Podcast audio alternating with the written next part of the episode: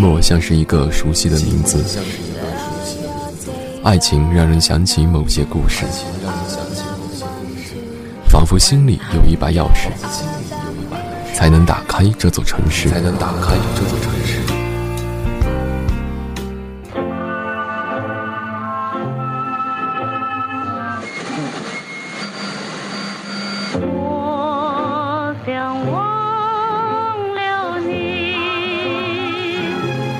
孤独是我身边的影子，他笑着对我说：“似曾相识。”你回到了你的世界，却让回忆把我困在了原地。让我走得好缓慢。时间的手总是那么无情，把爱着早已改写成了爱过。你微笑地说：“你看，那片海，曾经是我们共同的心愿。曾经的两小无猜，现在的孤独无奈。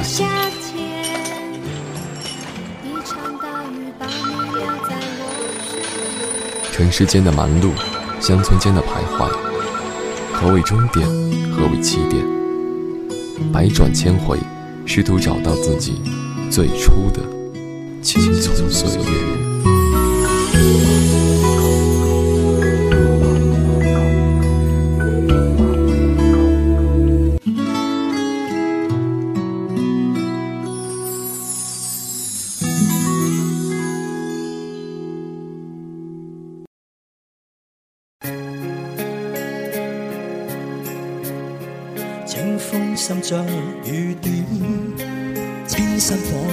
你的臉，常懷念。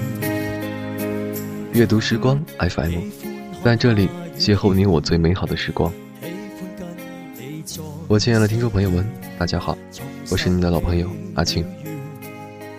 在上一期《很爱很爱你》播出之后，很多朋友都说很感动，也很喜欢。其实你们不知道，这个故事还有续篇。在今天的节目里，就让我们一起来分享《很爱很愛你》的續篇《愛不分離》。最愛聽你聲線，誰輕輕叫喚我，喚醒心中愛火。幸運只因有着你，不再流浪與蹉跎。來深深抱緊我，让痴心加上锁。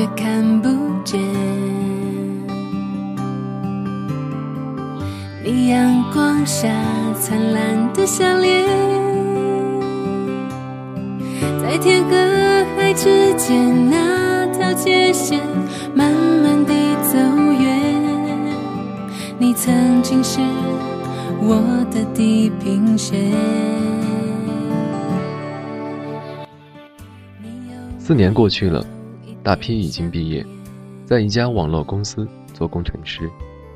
一次去美国洛杉矶出差，偶然路过十三妹刚到美国时的公寓，现在那里却变成了一个小旅馆。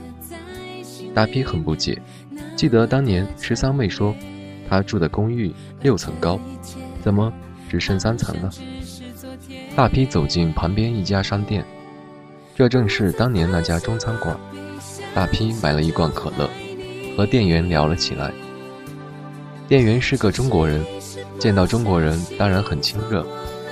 大批问公寓的事，店员说：“哦，那幢公寓呀，几年前就拆了。我们这家商店以前是家中餐馆，那年发生了意外，液化气泄漏，造成大爆炸，还连累了那幢公寓楼，炸掉了半面墙。墙坏的那个房间，里面住的是刚从中国大陆来的一家三口，女儿正是花季，却因为这次事故失聪了。后来呢？大皮听到这儿，心里突然很紧张，就像是马上要发生什么非常可怕的事情一样。后来他们全家就搬走了，去哪儿我也不知道。那是哪一年的事情？嗯，五年前，没错。那正是十三美来美国的时间。大批心中不祥的预感越来越强烈。你还记得那个女孩的名字吗？店员转过头，问他旁边的一个女孩子。那个女孩子想了想说：“好像叫小倩。”大批手中的半罐可乐掉在了地上，头也不回地跑出了商店。他搬家后一直没有告诉我他的电话号码，因为就算我给他打电话也没有意义，他已经听不见了。录在磁带上的音乐会总少了一大段，是因为按键弹起的声音太小。那次辩论会上，我看见的就是小倩，大批双手使劲地抓着头发。任凭泪水在脸颊上滑落。我怎么这样答应？他几次三番托辞，不告诉我电话号码和住址，我就应该想到有不对的地方。世界上长得很像的人是很多，但那种感觉对陌生人怎么会有呢？我真该死！当时只一味地注重自己的感受，却不知道小倩在承受着多么大的痛苦。虽然。我早和女朋友分手，也向小倩表达过心意，但小倩一直不肯答应我，而且这几年来总躲着不肯见我。他说，只有在我举行婚礼的时候，他才会出现。大批抬起头，慢慢站起来，脸上的泪痕已干，眼中似是闪动过一丝光芒。大批理了理头发，回到住处收拾文件。小倩回北京后，到一间聋哑学校教手语。父母本不同意她这样做，他们说：“有助听器，你也和常人一样，不要自卑。”小倩说：“爸妈，你们放心，我这样做是因为我已经体会到了听不到声音是多么的痛苦。我希望通过自己的努力，能让更多的聋哑孩子知道，这个世界其实是很美好的。”我会好好的活下去，为了你们，为了我自己，也为了大批。当然，后面的话小倩并没有说出来。小倩把心态调整得很好，她认为，爱一个人不一定要和他在一起，而且现在她也有了自己的事业。直到大约半年后的一天，像往常一样，晚饭后，小倩坐在电脑前查看邮件。有三分，其中两分是某某公司的广告，小倩看也没看就把它们删掉了。第三封是大批写来的，这家伙好长时间没给我写信了，一定是天天围着女朋友转。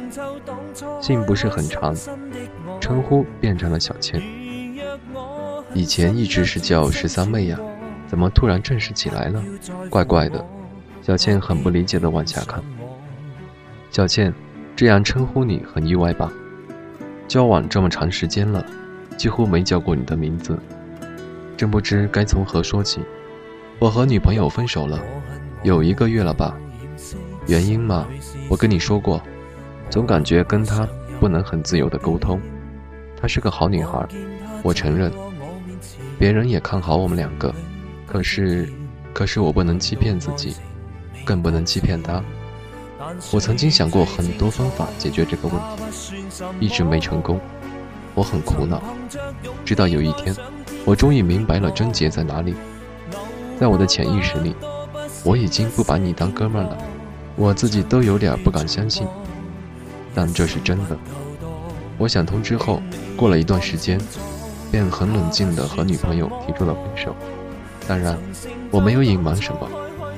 又过了一段时间。才给你写这封信，我只是想告诉你我的感受，不想给你增加负担。好了，就到这里吧，保重。大批，八月二十五日。看完信，小倩很惊讶，大 P 和女朋友分手了，他们俩真的很般配。她也一直在想，他这是在暗示什么吗？他到底想说什么？也许是我多心，我要看看他往后会怎么样。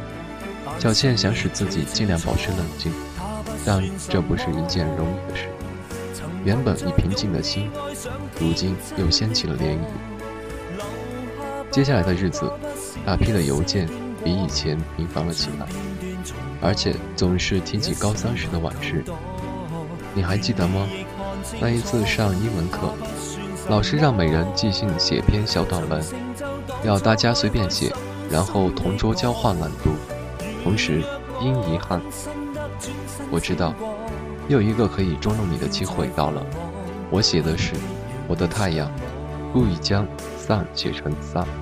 老师叫你翻译我的短文，当你大声地念出我的儿子时，全班先是一阵寂静。继而哄堂大笑，同学们都知道，我的太阳是我的保留曲目，这一定又是我搞的恶作剧。事后，老师罚我擦一周的黑板。你还记得吗？那年除夕，你要我陪你看雪，我问你会下雪吗？你说根据天气预报有大雪。你对我讲过，你很喜欢下雪，特别是没有风的时候，站在雪中，让晶莹的雪花。轻轻地落在头上，落在脸上，落在身上。你说那个时刻，周围是那样的宁静，没有一点声音，你能感觉到自己与大自然融为了一体。于是陪你等啊等，结果那天根本没下雪，害我陪你等了一个晚上，差点感冒。你还记得吗？那个午后的自习课，我们俩偷偷跑了出去，坐在操场的长凳上。很长时间，你只说了一句话：“我好想在高三待一辈子。”这一切，小倩怎么会忘记呢？今天是小倩的生日，这是小倩失聪后的第二个生日。爸妈为小倩准备了丰盛的晚饭。之后，小倩又来到了电脑前。去年大批寄来的电子贺卡依然保存着，那是大批亲手制作的，还有动听的音乐。有两个邮件，都是大批的，一张贺卡，一封信。贺卡做的很简洁，但很漂亮。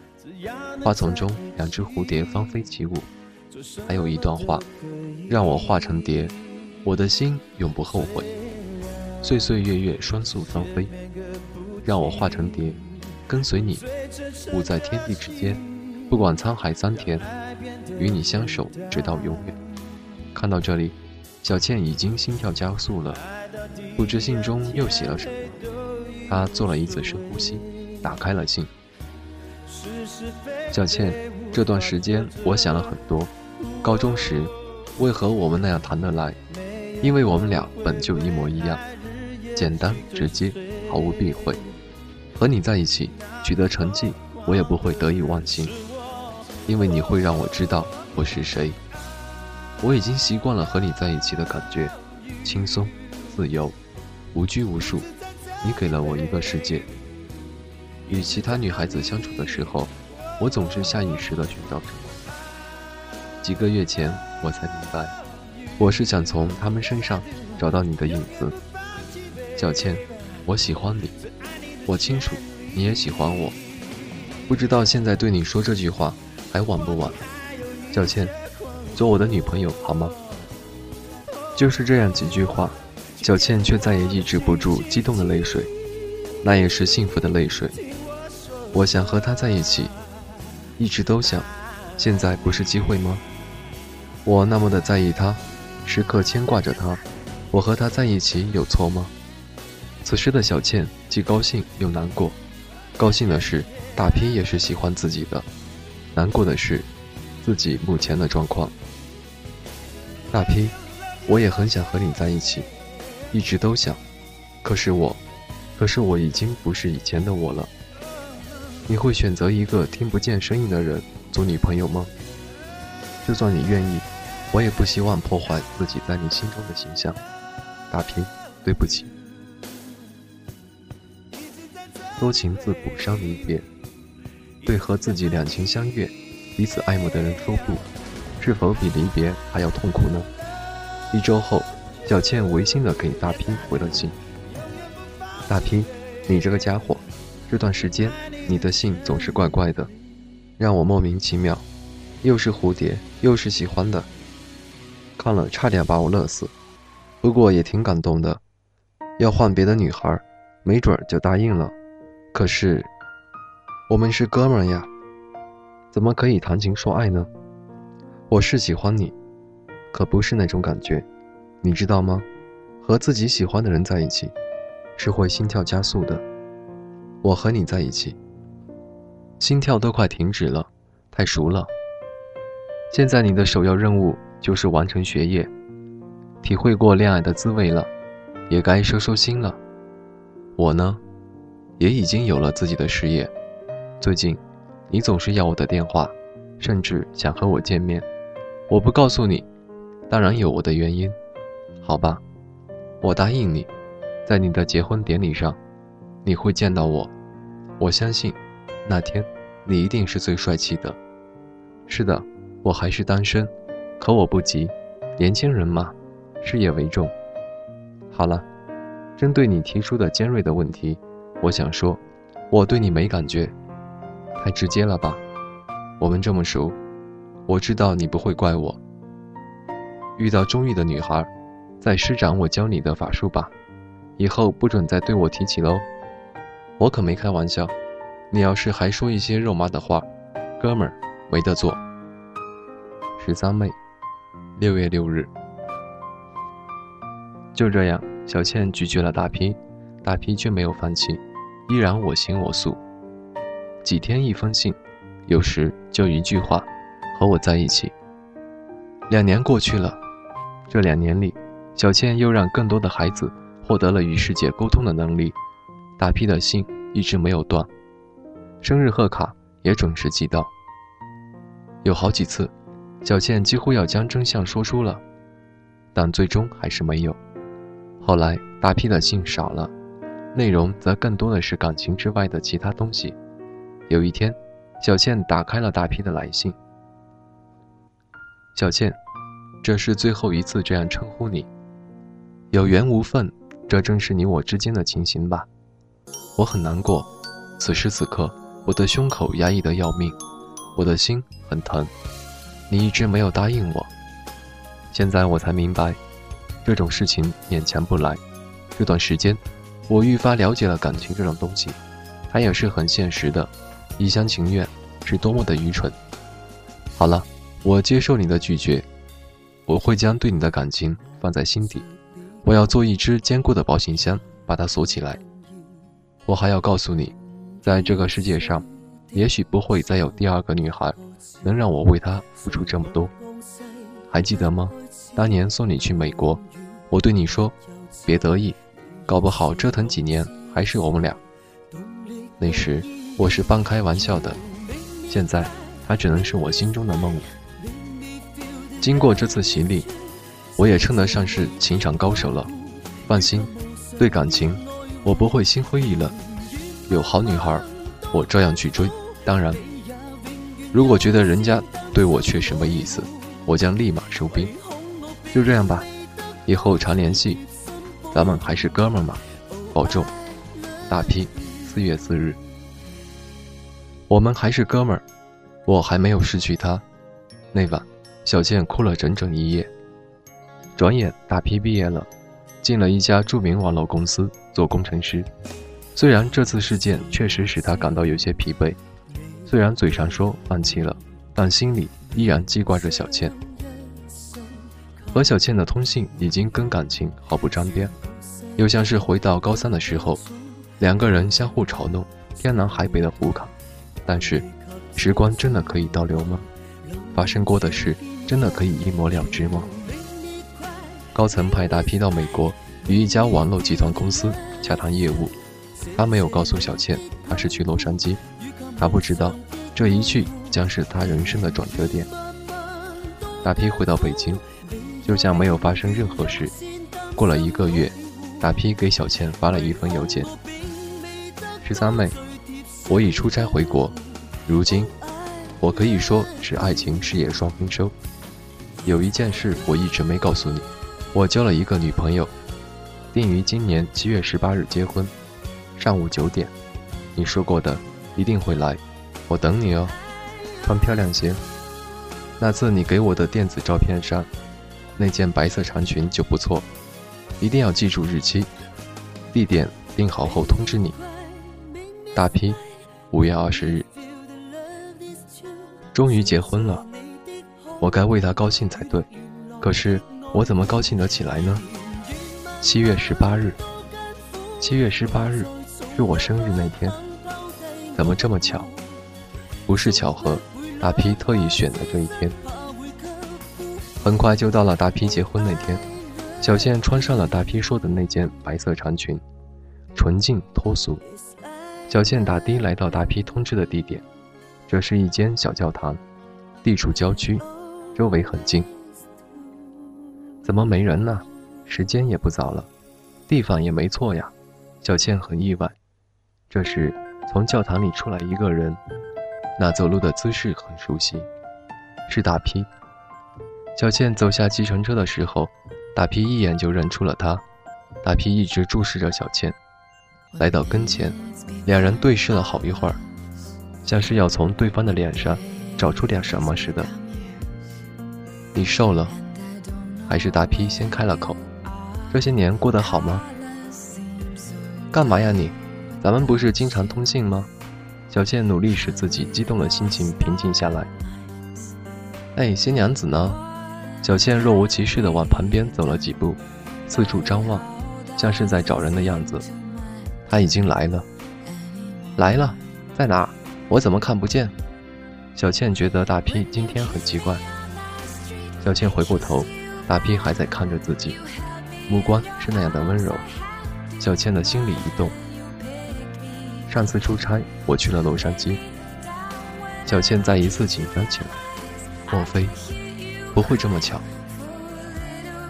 哦，那你现在怎么样？跟我说说。小倩尽量装出好奇的样子。我在街上闲逛，偶然路过你刚去美国时住的公寓。公寓？怎么可能？他怎么可能走到那儿去？当年的一幕又在眼前浮现。小倩下意识地转过头，她不敢再看大 P 的眼睛。哦，哪幢公寓呀？我和家人没住几天就搬走了。哎，都几点了？怎么参加婚礼的人一个没来？你不会就通知我一个吧？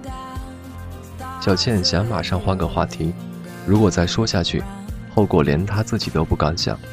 可是，看起来大 P 并没有想要说点别的。公寓早没了，你刚去那年，他隔壁的餐馆发生事故，连累了这幢公寓，一个女孩子也因此受了伤。小倩真的不敢再往下听了，她打断了大 P 的话。可能你的婚礼还没准备好，我先走了。说着就想往路边走，大皮一把抓住了小倩的胳膊，小倩挣扎，却没有用。今天大皮没有像当年那样总让着小倩。小倩，我都知道了。小倩不再动了。忙了这么多年，本以为就这样过去了，可如今，这就是天意吧。此时的小倩。脑子里一片空白，大 P 站在小倩的面前，双手扶着她的肩膀，柔声地说道：“我已经知道了一切，这些年让你受苦了，我那么麻木、愚蠢，只顾着自己，从来没有为你考虑过。你不要说了，不要说了。”小倩再也控制不住自己，失声痛哭起来。大 P 轻轻将小倩搂在怀里，就这样。两个人一动不动地站着。过了很长时间，小倩慢慢地平静了下来。小倩离开大 P 的怀抱。既然你已经知道了一切，你想怎么办？我要你嫁给我，做我的新娘。大 P 的态度坚决。可是我，我已经，不管你变成什么样，我都不会介意。大 P 为小倩擦去脸上的泪水。温柔地抚摸着小倩的长发，然后，他将手伸到小倩的耳边，取下了助听器。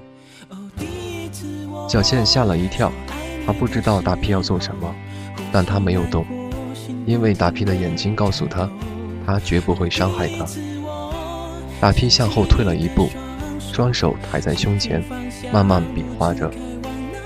接着，大批深情地注视着小倩，说出了三个字：“我爱你。”小倩看见了吗？是的，她当然看见了。那个手势，是她最先学会的，最先教给孩子们的，也是她每天在梦中对大批打的手势。我爱你。小倩听到了吗？她当然也听到了，她是用心听到的。婚礼没有乐队，没有嘉宾，也没有彩车，但这又有什么关系呢？能画出一个完整的圆，难道不是世界上最美好的事情吗？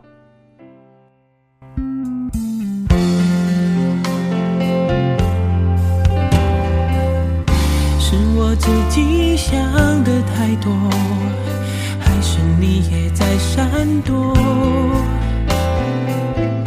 如果真的选择是我，我鼓起勇气去接受。不知不觉让视线开始闪烁。哦，第一次我说爱你的时候，你难过，心不停的颤抖。